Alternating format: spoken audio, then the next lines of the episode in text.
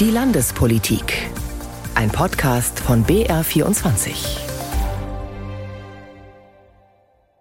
Ich habe seit meiner Kindheit immer Spargel gegessen. Es ist ehrlicherweise mein Lieblingsgemüse. Und in der Spargelsaison esse ich die ganze Zeit Spargel. Die Spargelsaison hat begonnen. Das macht Ministerpräsidenten traditionell glücklich. Als Nürnberger würde ich sagen, besonders gern Spargelsalat und äh, Bratwürste. Das ist einfach die perfekte Kombination. Und deswegen freue ich mich auch, dass endlich Spargelzeit ist.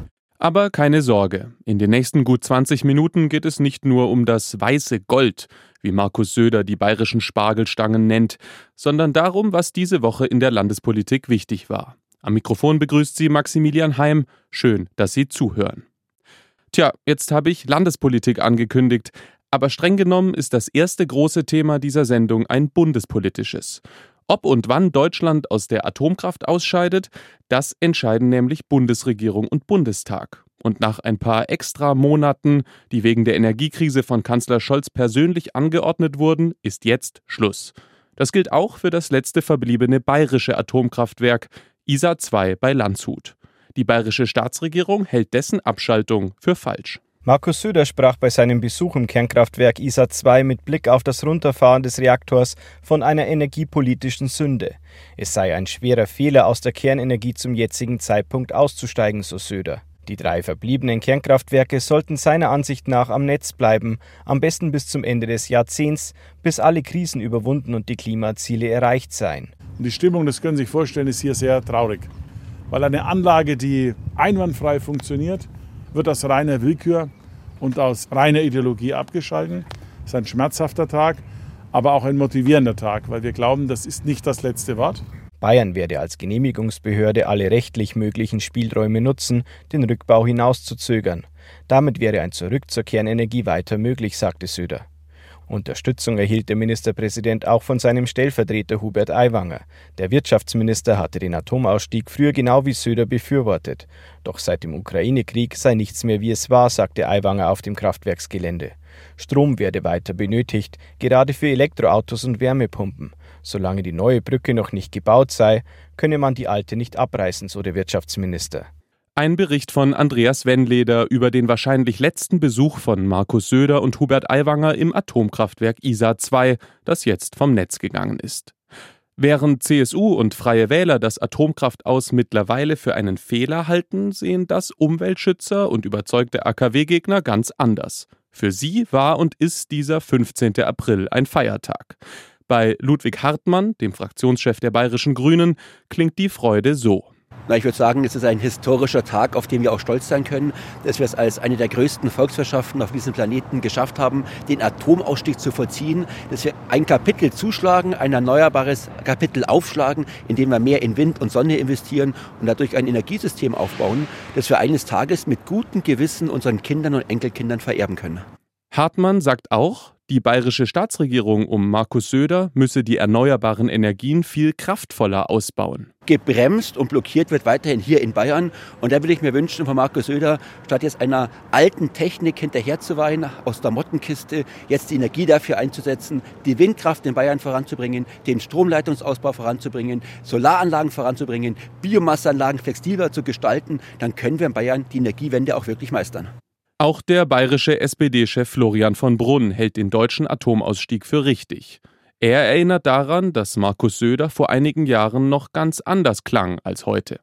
Es waren CDU und CSU, die 2011 entschieden haben, nach Fukushima aus der Atomkraft auszusteigen. Markus Söder hat damals persönlich sogar als Umweltminister mit Rücktritt gedroht, falls es zu keinem Ausstieg kommt. Jetzt will er auf einmal wieder in die Atomkraft rein. Ich finde, jemand, der so sprunghaft ist in so einer wichtigen Frage, dem kann man die Frage der Energieversorgung in Bayern und in Deutschland nicht anvertrauen. Grüne und SPD betonen auch, dass es noch immer kein Atomendlager in Deutschland gibt. Auch hier wird irgendwann eine Entscheidung anstehen. Neue Debatten rund um die Atomkraft sind also vorprogrammiert. Bleibt die Frage, wie das eigentlich genau funktioniert, ein Atomkraftwerk abschalten. In Loriots Weihnachten bei den Hoppenstedts kriegt der Enkelsohn Dicky ja so ein kleines AKW zum selberbauen geschenkt. Das macht Puff, wenn man was falsch macht. In der echten Welt läuft so eine Abschaltung dagegen hochprofessionell, wie Philipp Kunschner berichtet hat, kurz vor dem endgültigen Herunterfahren von ISA 2.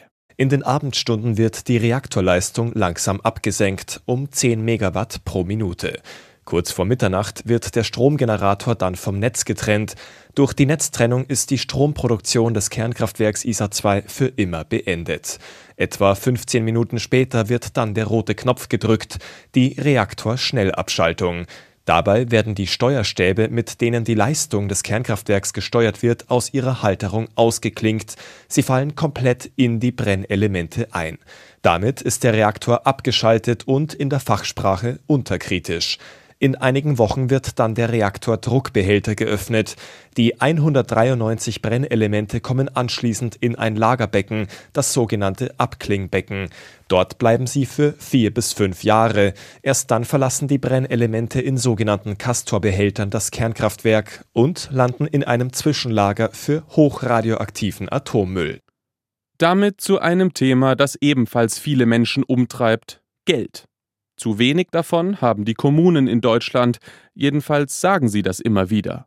Und klar, Kitas, steigende Personalkosten, Investitionen in Schulen und Flüchtlingsunterkünfte, das alles stellt Städte und Gemeinden vor finanzielle Herausforderungen. Umso mehr überraschte vor einigen Tagen eine Mitteilung des Statistischen Bundesamts. Darin stand, Deutschlands Gemeinden hätten einen Milliardenüberschuss erzielt. Peter Queton ist der Sache in Bayern nachgegangen. Die 2,6 Milliarden Euro Überschuss der Kommunen auf Bundesebene im vergangenen Jahr sind für Hans-Peter Mayer, den Finanzexperten des Bayerischen Gemeindetages, nicht mehr als eine Momentaufnahme. Jetzt muss man mal sehen, dass wir zum Beispiel einen Investitionsstau bundesweit von 160 Milliarden Euro haben. Das heißt also unterlassene Investitionen, die wir schon alle hätten machen müssen, nie machen konnten. Und da sind laut Meyer die Zukunftsthemen wie Energiewende, öffentlicher Personennahverkehr, Kinderbetreuung noch gar nicht mitgerechnet. Im Vergleich zum Jahr davor hat sich der Überschuss im Bund auch schon fast halbiert. Dagegen hat Bayern, entgegen dem Bundestrend, seinen Überschuss bei den Kommunen mehr als verdoppelt, auch dank der hohen Gewerbesteuereinnahmen. Allerdings gibt es laut Meyer auch in Bayern kein einheitliches Bild. Wir haben Kommunen mit Gewinnen, mit Zuwächsen. Wir haben aber viele Kommunen, die mit großen Einbrüchen zu rechnen haben und deswegen vor ganz schwierigen Haushaltssituationen stehen. Hans-Peter Mayer ist sich sicher, die Politik sollte seinen Bürgern reinen Wein einschenken. Ja, ich denke, wir müssen vielleicht uns in der Politik auf allen Ebenen ehrlich machen, dass vielleicht die fetten Jahre in der Form vorbei sind, dass man ständig neue Ansprüche, neue Leistungen schaffen kann und gleichzeitig die Botschaft mit auf den Weg gibt, der Bürger wird entlastet. Vielleicht muss man sich wieder ehrlich machen und sagen, warum wir leisten ein hohes Gut in der Kinderbetreuung, warum muss Kinderbetreuung kostenfrei sein? Es geht um eine faire, gerechte, sozialverträgliche Beteiligung. Die Kommunen stehen also vor großen und teuren Herausforderungen, und das wird nicht zum Nulltarif gehen. Vor ziemlich genau drei Jahren ging in Bayern quasi nichts mehr. Schulen und Kitas waren weitgehend zu, es herrschte eine Ausgangssperre. Corona bzw. die Angst vor Corona dominierte alles. Inzwischen ist das ganz anders. Vor eineinhalb Wochen hat sogar Bundesgesundheitsminister Karl Lauterbach die Pandemie für beendet erklärt. Die Folgen dieser Pandemie und unseres Umgangs damit, die beschäftigen uns aber weiterhin. Niklas Eckert hat Menschen getroffen, denen es seit einer Corona-Impfung schlecht geht und die sich von der bayerischen Politik deutlich mehr Unterstützung wünschen. Simon Merkel geht zur Straßenbahn, um zu seinem Praktikum in der Augsburger Innenstadt zu kommen. Ist das rein? Ja, aber die kriegt man auf jeden Fall immer. Nur knapp 50 Meter von uns entfernt hält seine Bahn. Der kurze Sprint jetzt zur Straßenbahn würde auf alle Fälle nee, nicht gehen. der kurze Sprint fällt aus. Ist natürlich frustrierend, aber mein Gott. Simon ist 20 Jahre alt und hat fast sein ganzes Leben lang Sport gemacht. Fußball, Kraftsport, Volleyball, Seit seiner zweiten Corona-Impfung vor eineinhalb Jahren geht nichts mehr davon. Er hatte eine Herzmuskelentzündung, danach immer wieder Probleme und ist andauernd erschöpft. Wir warten am Bahnsteig auf die nächste Bahn. Die kommt in acht Minuten. Reicht das noch, um pünktlich in die Arbeit zu kommen? Ja, knapp. In die Arbeit kann Pamina Füting seit eineinhalb Jahren gar nicht mehr gehen. Die 30-Jährige ist seit ihrer dritten Corona-Impfung permanent erschöpft. Vor ihr auf dem Tisch liegt ein Ordner mit allen Unterlagen zu ihren Arztbesuchen. Der ganze große Packen hier sind alles Rechnungen. Weißt du, bei wie vielen Ärzten du warst? Bei 30, würde ich jetzt mal schätzen. 30 Ärzte? Bestimmt. Und niemand konnte dir wirklich helfen?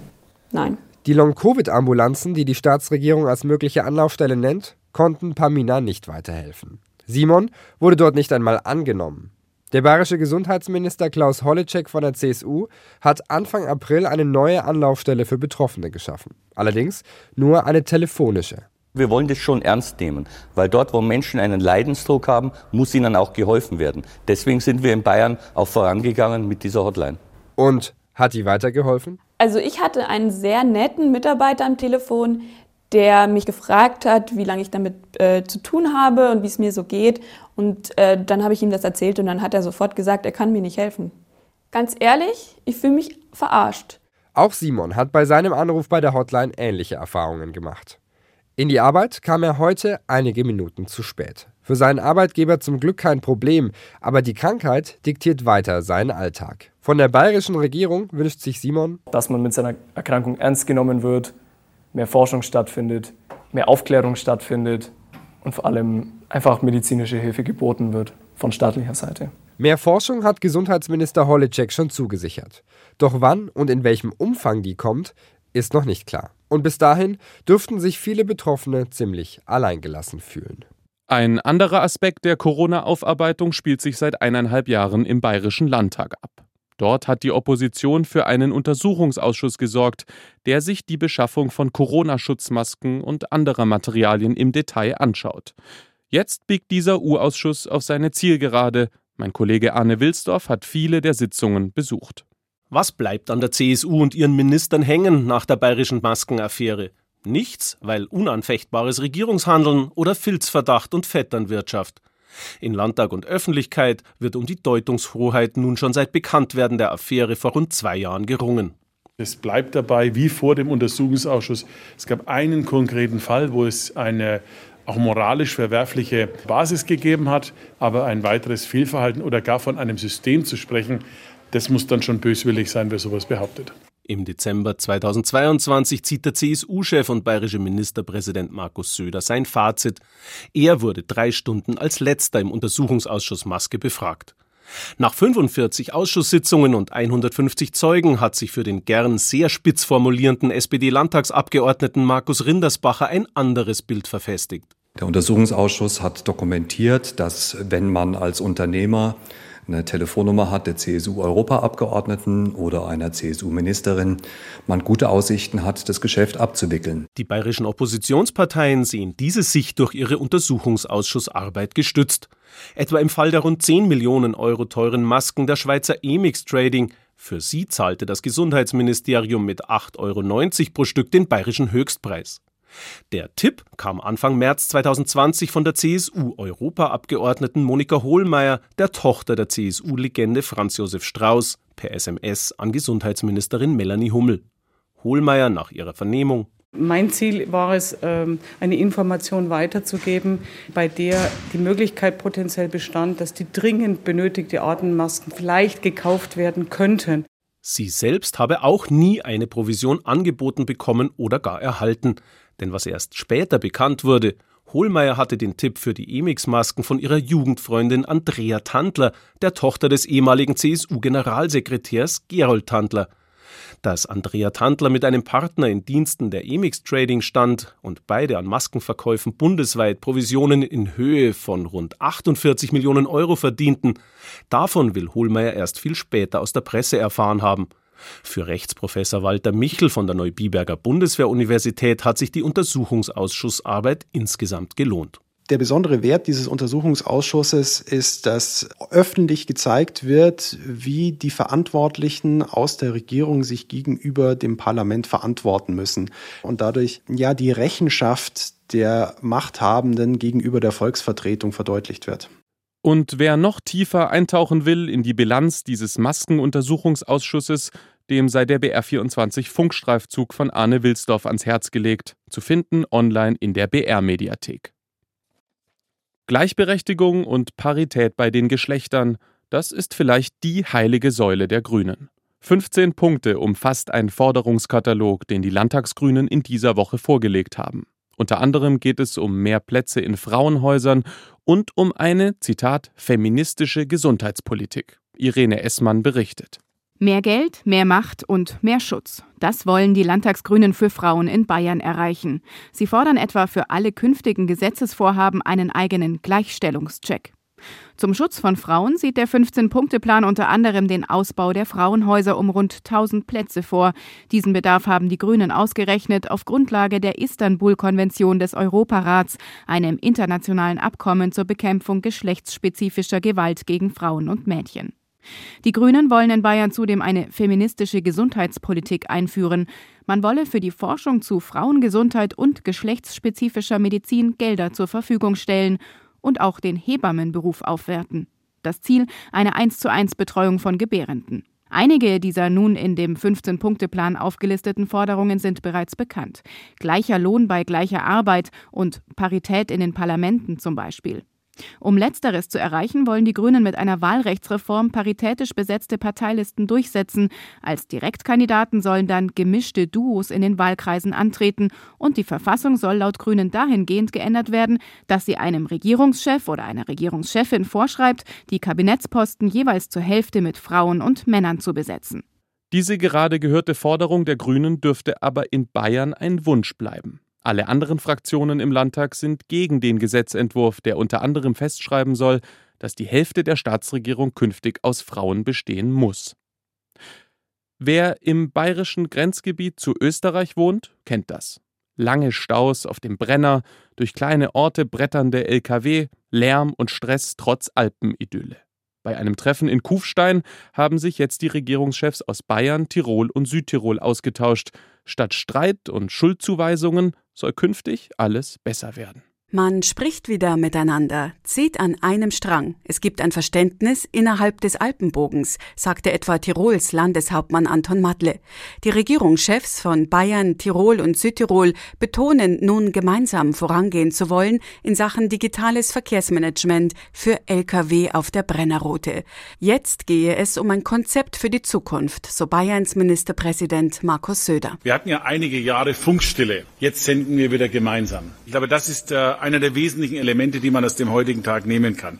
Auch wenn mit dem heutigen Tag noch nicht alle Probleme gelöst sind, wir bieten an, für uns alle, aber auch für die jeweiligen Länder und für ganz Europa ein Angebot zu machen, wie man mit der Verkehrssituation in einer der zentralen Verkehrsachsen in Mitteleuropa weiterkommen kann. Es gehe um eine smarte, intelligente Verkehrssteuerung, um die digitale Autobahn für den Schwerlastverkehr. Speditionen, die ihre Lkw über den Brenner schicken wollen, sollen im Vorfeld Zeitfenster dafür buchen. Stichwort Slotsystem. Das soll den Verkehr auf der Brennerroute flüssig halten. Langfristig gehe es freilich um die Verlagerung des Güterverkehrs auf die Schiene. Das betonten heute alle drei Regierungschefs. Aber da der Brenner Basistunnel erst 2032 eröffnet werden soll, brauche es eine schnellere Lösung für die Straße. Darin sind sich Markus Söder und Anton Matle einig. Spediteure stehen der Idee Slotsystem äußerst skeptisch gegenüber. Zum Beispiel Georg Dettendorfer, der eine Spedition im Inntal betreibt, ganz in der Nähe des Grenzübergangs. Ihn treiben in Sachen Slotsystem die Fragen des Alltags um. Es kann ja sein, dass ein LKW im Stau steht, dass er einen Unfall hat, dass der Fahrer krank ist, dass der Fahrer heim muss, dass man kurzfristig eben umdisponieren muss. Dann muss er die Slot auch umbuchen, weil so was man jetzt hört, bekommt man ja auch eine Strafe, wenn man das Slot nicht einhält oder nicht fahren kann. All diese Details sollen die nächsten Wochen abgearbeitet und abgeglichen werden. Die ausgereifte Idee geht dann nach Berlin, Rom und Wien, denn die nationalen Regierungen von Deutschland, Österreich und Italien müssen eine zwischenstaatliche Vereinbarung treffen. Und Arno Kompatscher, Regierungschef von Südtirol, ist optimistisch, dass das gelingt. Allein, dass wir hier gemeinsam stehen, das ist ein sehr wichtiges und positives Zeichen. Es ist auch ein Signal, das wir geben an die Staaten, äh, nämlich, dass wir jetzt in die Lösungen kommen wollen. Eine Lösung. Die gibt es jetzt offenkundig auch im Streit um die Cannabis-Legalisierung. In dieser Woche hat die Bundesregierung ihre angepassten Pläne vorgelegt. Bis zu 25 Gramm soll man künftig straffrei besitzen können. Aber so weitreichend wie ursprünglich geplant geht die Legalisierung nicht. Das Gras ist halb leer, titelte Zeit Online, aber auch die neuen Pläne sorgen im Bierland Bayern für mächtig Gegenwind. Johannes Reichert hat die bajuwarischen Cannabis-Reaktionen zusammengetragen. Die Reaktion von Bayerns Gesundheitsminister Klaus Holecek ließ nicht lange auf sich warten. Rund eineinhalb Stunden nach der Pressekonferenz in Berlin wetterte Holecek gegen die geplante Legalisierung von Cannabis. Das Vorhaben der Bundesregierung sei von vornherein zum Scheitern verurteilt gewesen, so der CSU-Politiker. Wenn ich eine Droge verharmlose und zum Eigengebrauch freigebe und dann gleichzeitig betone, das fördert den Jugendschutz. Das ist tatsächlich ein Paradoxon, das sich hier darstellt, das wahrscheinlich nur Herr Lauter Lauterbach in seiner unnachahmlichen Kommunikation aufklären wird können. Ich kann es nicht und ich glaube, dass es falsch ist. Die Eckpunkte des Gesetzesentwurfs von Bundesinnenminister Karl Lauterbach und Landwirtschaftsminister Cem Özdemir sehen vor, dass man künftig 25 Gramm Cannabis zum Eigenbedarf besitzen darf, entweder aus dem Eigenanbau von bis zu drei weiblichen Pflanzen oder aus einer nicht gewinnorientierten Vereinigung. Die sogenannten Cannabis-Clubs sollen an jedes ihrer Mitglieder 50 Gramm Hanf im Monat verkaufen dürfen, an 18- bis 21-Jährige nur 30 Gramm. Bayerns FDP-Chef Martin Hagen findet das Ampelkonzept dagegen ausgewogen und sinnvoll. Eine Legalisierung von Cannabis stärkt Verbraucherschutz, stärkt Jugendschutz, schwächt den Schwarzmarkt und damit auch das organisierte Verbrechen und holt Konsumenten aus der Illegalität. Die bayerische AfD bezeichnet die Cannabispläne der Ampel verantwortungslos. Die Droge sollte nur in Apotheken zu medizinischen Zwecken ausgegeben werden, heißt es aus der Landtagsfraktion. Ob die Cannabis-Legalisierung auch im bayerischen Landtagswahlkampf eine Rolle spielt, das wird sich noch zeigen. Am 8. Oktober wird ja in Bayern gewählt. Aktuelle Nachrichten dazu sowie diverse Analysen und Hintergründe finden Sie online bei br24.de-landtagswahl. Wir freuen uns, wenn Sie dort mal vorbeischauen. Und damit endet diese Landespolitik-Sendung. Am Mikrofon verabschiedet sich Maximilian Heim.